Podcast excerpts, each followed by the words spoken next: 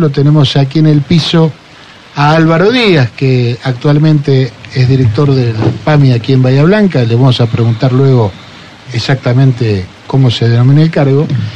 Pero lo que más nos interesa es su carácter de precandidato a concejal por Unión por la Patria para las próximas elecciones.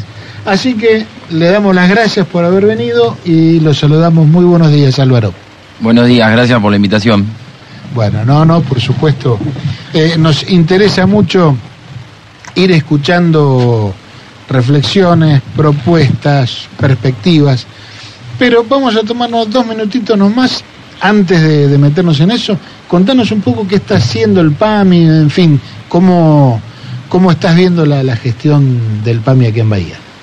El cargo es eh, director ejecutivo de la UGL número 5, son 14 partidos, eh, casi 110.000 afiliados, eh, más de 20 agencias, eh, así que como siempre me gusta recalcar, dudo que alguna vez me toque ocupar algún rol más importante que el que estoy ocupando ahora. Entiendo que, que la concejalía, un concejal es, es, es vital también en términos políticos e institucionales, pero la cantidad de afiliados, la responsabilidad, a mí me tocó asumir en marzo del 21, una semana antes de que en Bahía se, se acabaran las camas.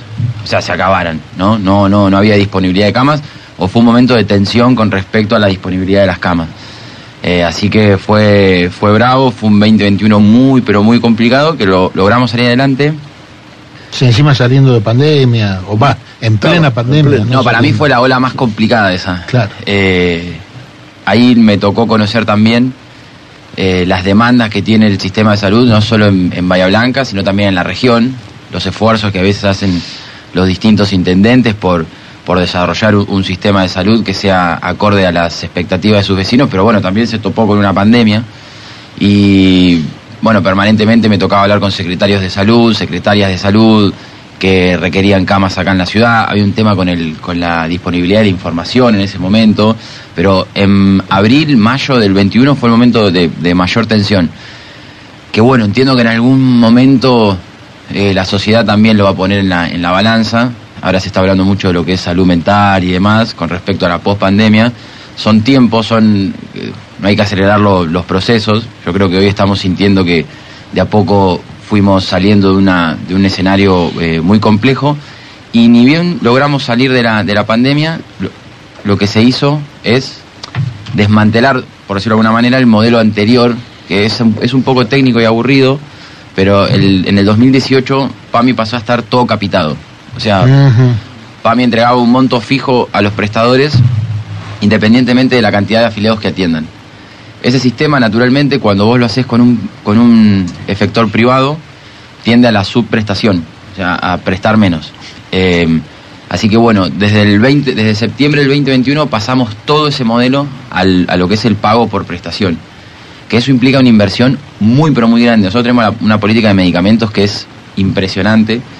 Eh, que yo entiendo que está que se pone en, en, valor como, como corresponde de parte de la sociedad y después este este cambio de modelo fue es muy grande en términos de inversión y en términos de trabajo.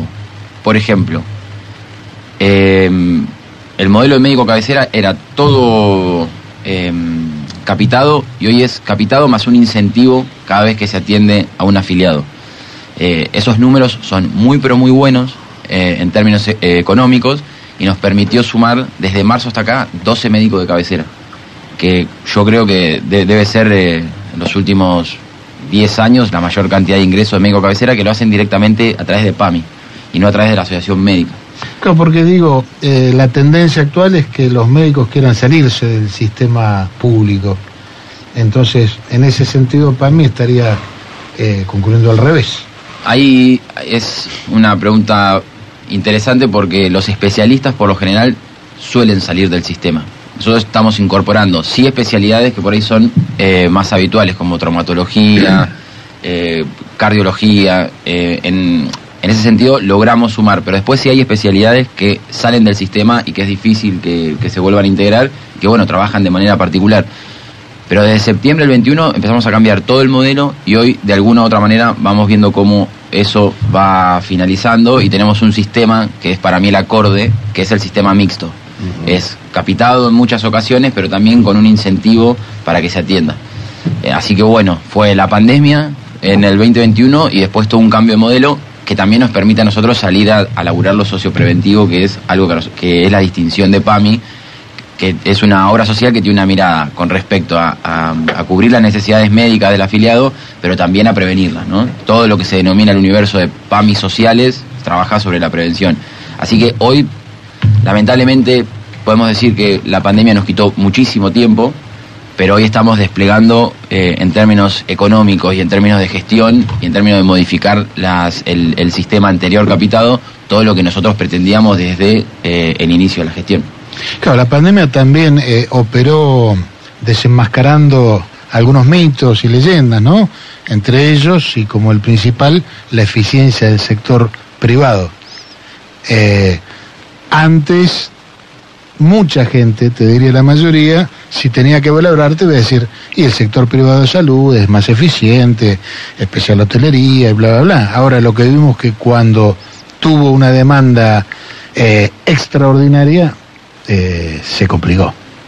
Con la demanda extraordinaria y yo creo que en, en parte, en, líneas generales, siempre digo que si al sistema de salud uno le saca lo que es eh, toda la faz pública, eh, no sé qué no sé qué pasaría. El sector público juega un rol preponderante en un sistema como el, de, como el de la salud que está en una crisis, me parece, intensa con respecto al acceso.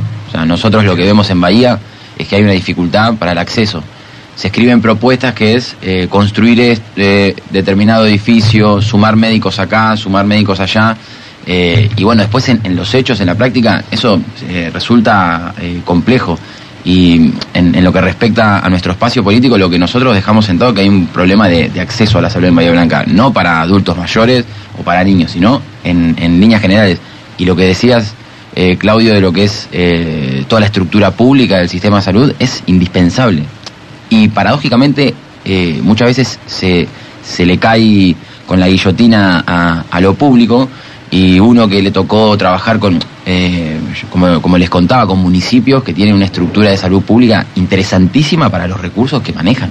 Eso son intendentes que se ponen, a, mí me han escrito, por ejemplo, muchos intendentes eh, para resolver problemas eh, del vecino y he visto cómo intendentes de distritos chiquititos sumaban especialistas y los traían de Suárez, los llevaban a Torquín, el de Torquín. Eh, es un laburo espectacular. Lo que sí creo que en algún momento va a haber que integrar la salud, que es lo que siempre se suele decir, y después, como yo les decía en los hechos, no parece tan sencillo. PAMI, IOMA, los ministerios de salud de las provincias, el Ministerio de Salud de Nación, el de provincia. Eso debería trabajar de manera mancomunada, casi como una obligación, eh, saliendo de la cuestión ideológica. Tendrían que haber marcos donde los secretarios de salud, eh, el ministro de salud, digo, de todas las provincias, se vieran permanentemente.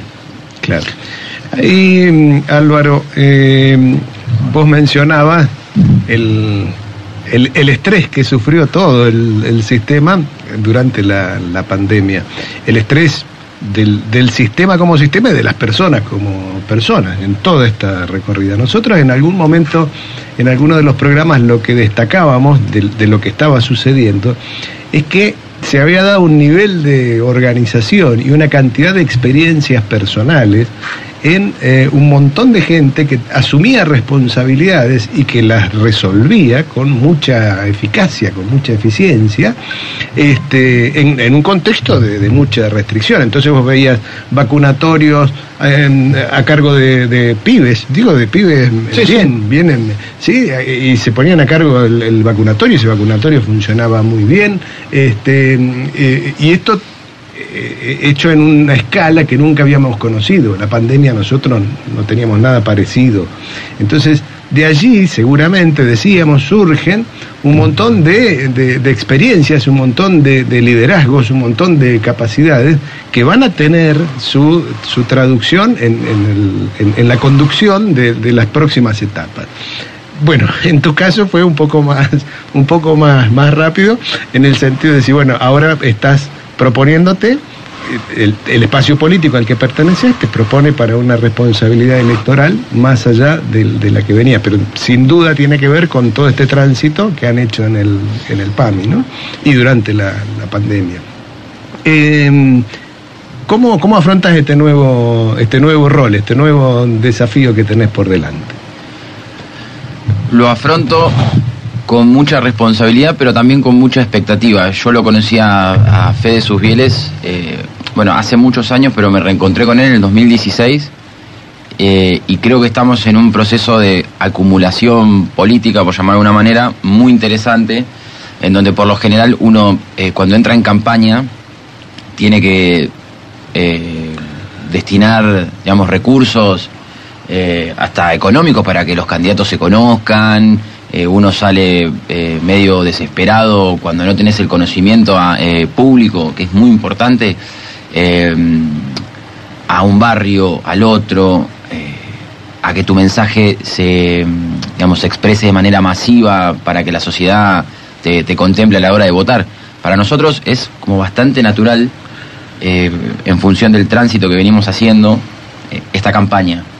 hemos recorrido casi todos los barrios, me animo a decir que todos los barrios de Bahía, instituciones, hemos eh, conversado con vecinos de manera individual, en, comidas, en eh, recorridas que hemos hecho.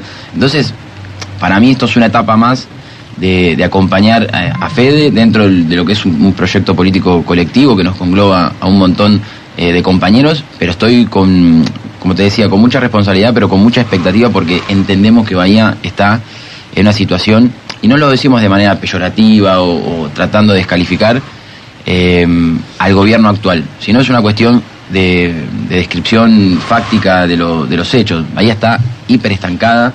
Eh, a veces uno se pone muy minucioso para, para, intentar explicar la, realidad o la foto de, de, una ciudad, en este caso de Bahía Blanca. Pero yo lo que considero es que de manera visual los bahienses podemos ver que hay algo que en la ciudad no fluye. ¿sí? Eso que no fluye se traduce en que hay en una simetría social de la hostia en Bahía. Hay vecinos que no tienen servicios eh, públicos y vemos que a dos o tres cuadras hay eh, vecinos que sí. No vemos una ciudad, una, una parte de Bahía que también se esté desarrollando, que esté pujante. Digo que se empieza, empieza eh, a, surgir estas asimetrías entre lo que es la zona sur. Nosotros hace dos semanas fuimos al noroeste, atrás de lo que es el centro de jubilados abuelo del noroeste, y es una situación realmente eh, grave que empieza a, cuestionar, si querés, los niveles de dignidad con lo que está viviendo eh, nuestros vecinos. Y de repente vemos que muchos candidatos, eh, entre ellos Fede, sale a, plantear un nivel de inversión que va a llegar a la ciudad pero bien, ahí nosotros nos detenemos. Creo que la virtud nuestra es que tenemos ganas de que la ciudad se desarrolle, que sabemos lo que va a venir, que el laburo de fe en el puerto le permitió una perspectiva eh, única de saber qué es lo que está viniendo. Ha tenido reuniones con las personas que están eh, pensando y planificando las inversiones en Bahía, pero lo, queremos hacer con los bahienses, contemplando los intereses de los bahienses. Me genera mucha expectativa este, este, esta nueva etapa de tener un intendente que se plante y que diga, bueno, desarrollemos Bahía, eh, pero así, es decir, Álvaro, vos estarías caracterizando como la principal cuestión en este momento de Bahía Blanca es la desigualdad. Sí, no tengo ninguna duda. Bahía, eh, cualquier tema que vos eh, tires arriba de la mesa está marcado por la, por la desigualdad. Cualquier tema. Eh, o de cómo la ciudad crece de manera desproporcionada, de manera, mejor dicho, no planificada. Eh, cualquier cuestión que nosotros abordemos está atravesada en Bahía por la, por la desigualdad, sí, sin ninguna duda. ¿Y cómo, eh, vos me decís, bueno, Subiles eh, ha interlocutado con, con aquellos que van a invertir y demás, ¿cómo se sinergia tu rol, que va a ser legislativo, cómo se sinergia el Consejo Deliberante con el Poder Ejecutivo, digamos, no? Mirá, para mí un montón y cada vez, cada día que pasa, lo veo como más nítido. Hace dos semanas presentamos los proyectos en el, en el Teatro Don Bosco y ninguno de esos proyectos puede, ninguna de esas ideas que estaban en la plataforma pueden llevarse a cabo si no se hace, por ejemplo, un consenso, eh, si no existe un consenso político con el resto de las fuerzas. Yo lo que siempre digo es que el Consejo Liberante es la traducción del Poder Ejecutivo. Estamos en Argentina, que es un país presidencialista, los gobernadores son personas fuertes, los intendentes suelen ser personas fuertes. Yo creo que a Bahía le falta eso, la presencia de un intendente fuerte que plante a la ciudad dentro de los intereses sectoriales, a la ciudad y a la región también, dentro de los intereses de la provincia y del país.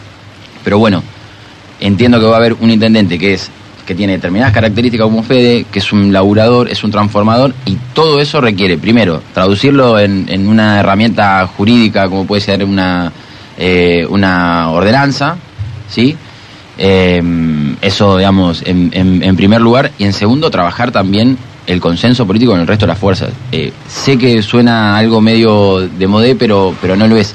Si queremos transformar Bahía de manera profunda como nosotros pretendemos, eh, hay que trazar una estrategia para volver a tener una vocación de mayoría y de ser más. Necesitamos ser muchas personas más.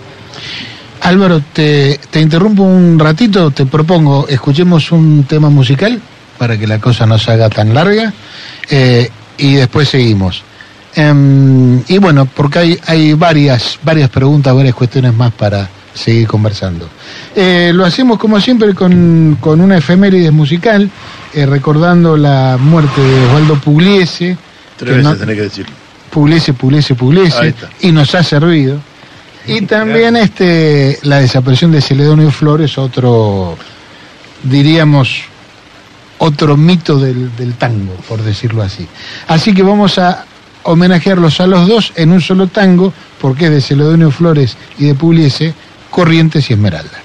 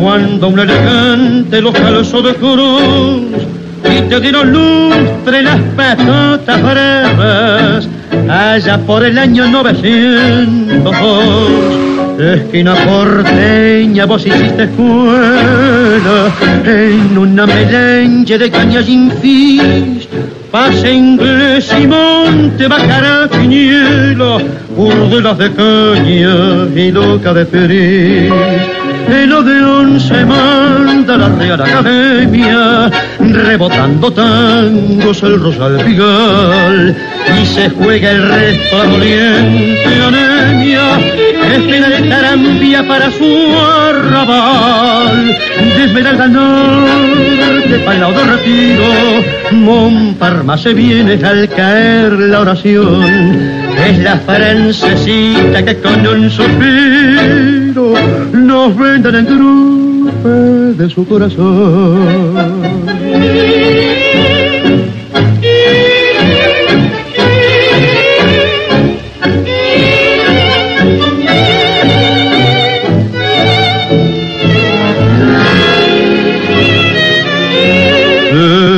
en poema Carlos de la Púa y Pascual Concursi fue tu amigo fiel.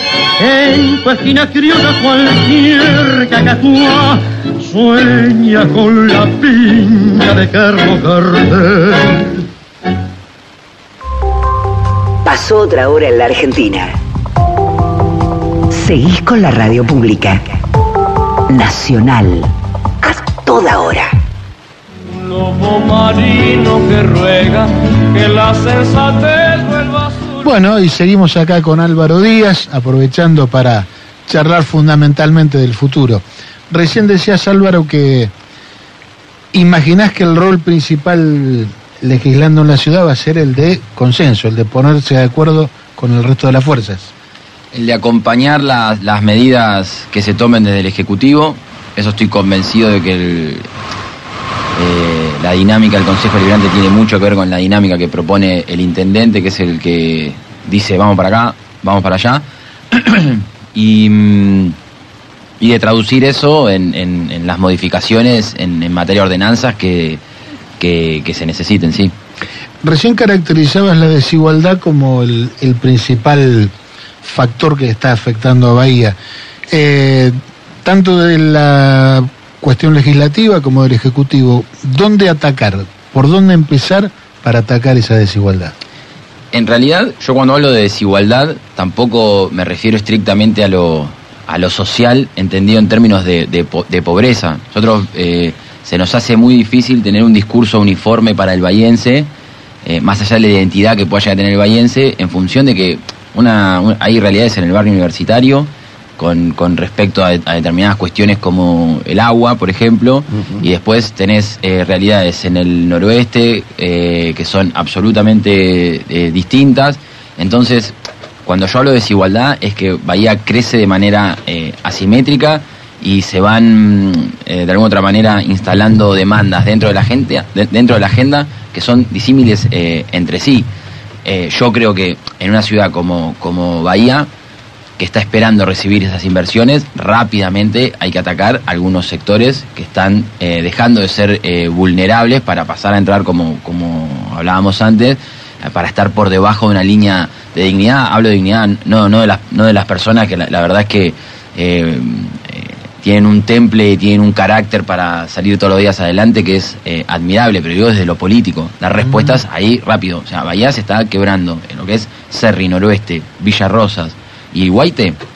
Es una zona que empieza a tener claramente eh, marcadas diferencias con respecto a la otra. Y no es que la otra, digo, la otra no, no es que se está desarrollando, ¿eh? es, es, en función de inversiones privadas, de gente que va, que compra un terreno, que crece de manera eh, desorganizada la ciudad, como puede. O sea, nosotros no tenemos un código de, planeamiento para Bahía Blanca.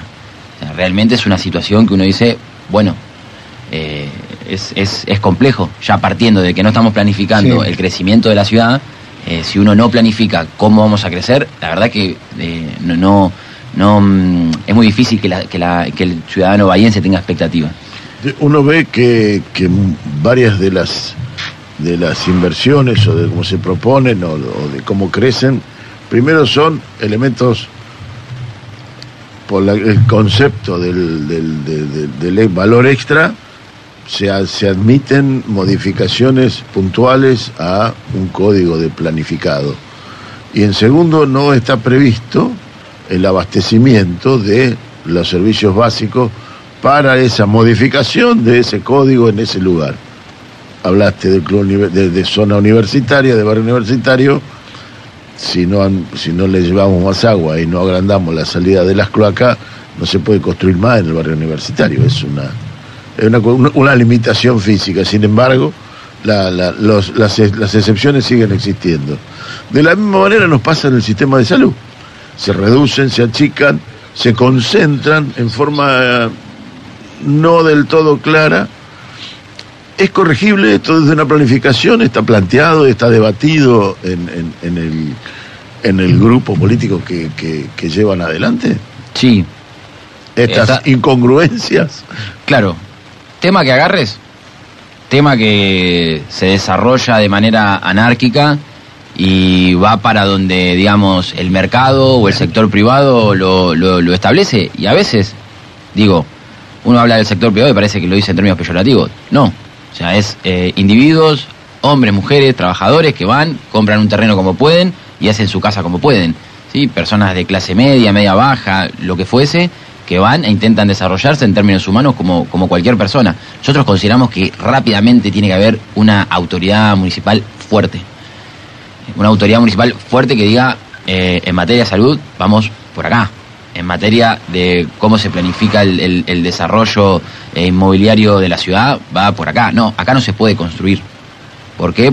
Por uno, dos, tres, enumerar y explicar al vecino por qué acá no y por qué acá sí. facilitar el acceso eh, a, la, a la tierra.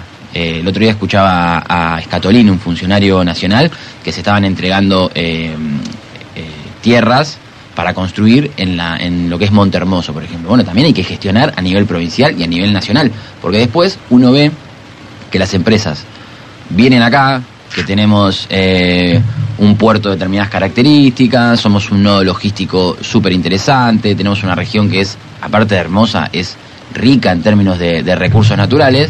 Y bueno, lo que pasa es que eh, parece una metáfora de la ciudad, pero vos venís por la ruta 3, te desvías, vas al puerto, no, pero hay una ciudad delante tuyo. O sea, eh, habría que hacer Sí. Habría que hacer que los que vienen pasen directamente por Bahía y que vayan por, por el camino tradicional eh, al- con el que todos vamos a, a Guaite.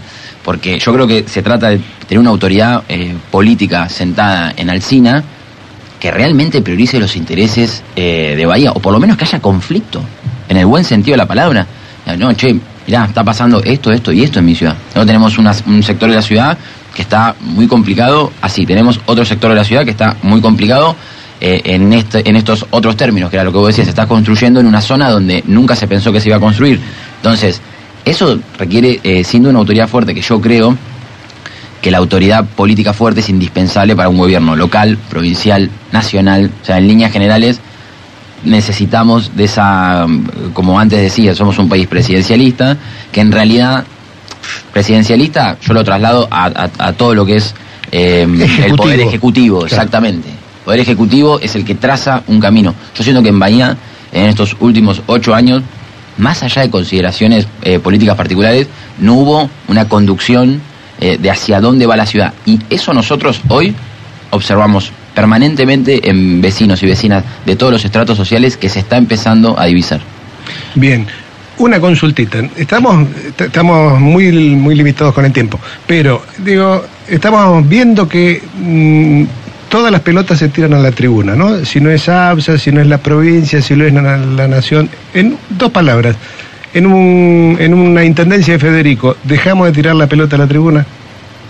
Sin duda, eh, Federico es una persona que abraza los conflictos, abraza los problemas. Eh, yo he trabajado con él muy de cerca y tiene vocación por absorber los, los conflictos que le plantea la sociedad, no conflictos que la política se autogestiona. ¿eh? Correcto. La política a veces ve conflictos donde no los hay y la sociedad transita de manera paralela con un cúmulo de conflictos y ahí se genera lo que se genera.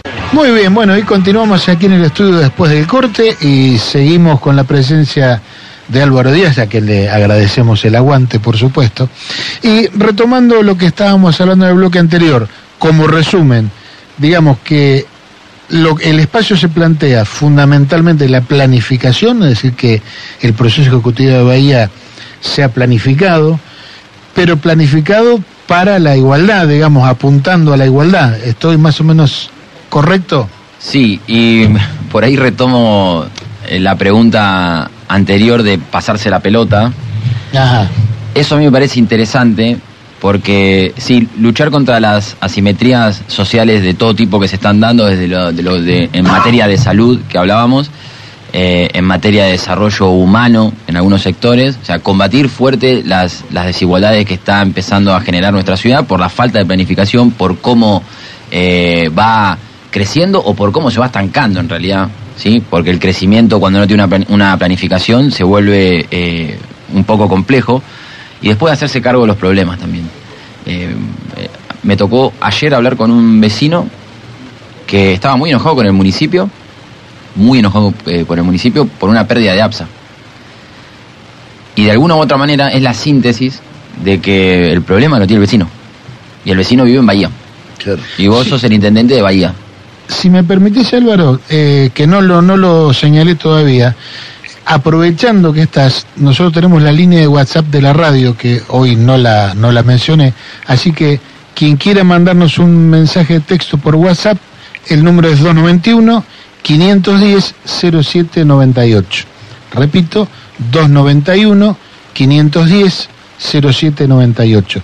O sea que cualquiera que quiera mandar un, un mensajito breve para trasladárselo a Álvaro, con todo gusto. Eh, vos mencionabas recién, al- es un solo vecino, el que el- el- es el mismo vecino. Ese, ese es el, el objeto de, de- de- de la política, el sujeto de la política es el mismo. Porque si no se, se desdibuja el rol del intendente también. De alguna u otra manera el intendente pasa a ser una persona que administra eh, las competencias de lo que hay que decidir. Eh, no, esto corresponde a provincia, esto corresponde a nación. Nos habituamos a esa respuesta, que no es lógico que un representante político de la envergadura de un intendente deslinde responsabilidades de, man- de forma eh, pública. No estoy hablando específicamente del intendente actual ni de intendentes eh, pasados, es una El rol. es una referencia al rol que se fue desdibujando y el intendente pareciera ser que está en cuestiones más eh, comunales y más de mm, importantes, pero específicamente eh, comunales y no es así. ¿Cuántas veces se habla de la administración de? Es el gobierno de. Sí, Pero no es lo mismo. Pero además pareciera a veces que como que hay un convenio colectivo de intendente. Entonces dice, mire, esto no me corresponde. ¿no? En realidad, el, el vecino espera otra cosa. No son todos los intendentes eh, así y no todos los municipios eh, tienen esta filosofía que estamos desarrollando en Bahía que hay que romperla rápidamente. Uno mira Montermoso, eh, uno mira eh, Torquín, Villarino, de distintos espacios políticos estoy hablando.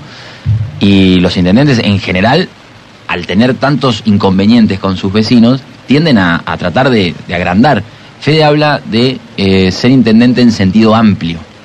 Es un concepto que para mí detrás de eso está un poco el espíritu de, de lo que nosotros eh, proponemos. Si uno mira la plataforma de Fede, toca medio ambiente, trabajo, laburo. Claro. Digo, si van a venir inversiones, que todo lo que es el polo va a ser superado eh, en términos cuantitativos de una forma muy, muy intensa, eh, eso tiene que repercutir para el bahiense en el laburo de, de calidad. Y a veces hasta ponerlo arriba de la mesa, que el propio intendente diga, che, yo quiero que en mi ciudad venga, eh, se genere trabajo de calidad. Eso condiciona a la, a la persona que va a venir.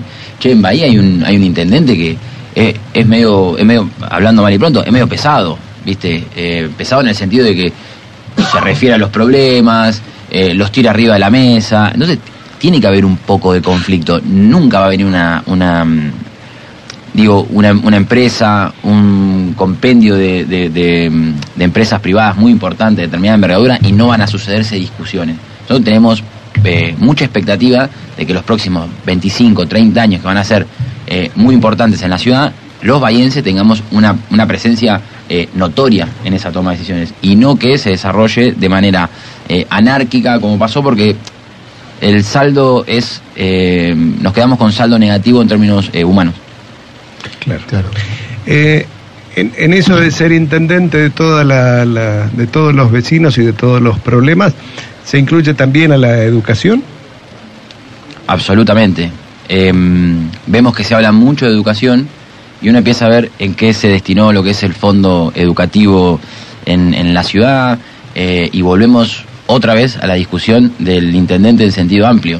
Eh, digo, son escuelas que están en tu distrito y tenés herramientas para abordar eso- esos conflictos. Lo que pasa es que a veces es mejor cuando gestionás, a veces es mejor mirar para otro lado.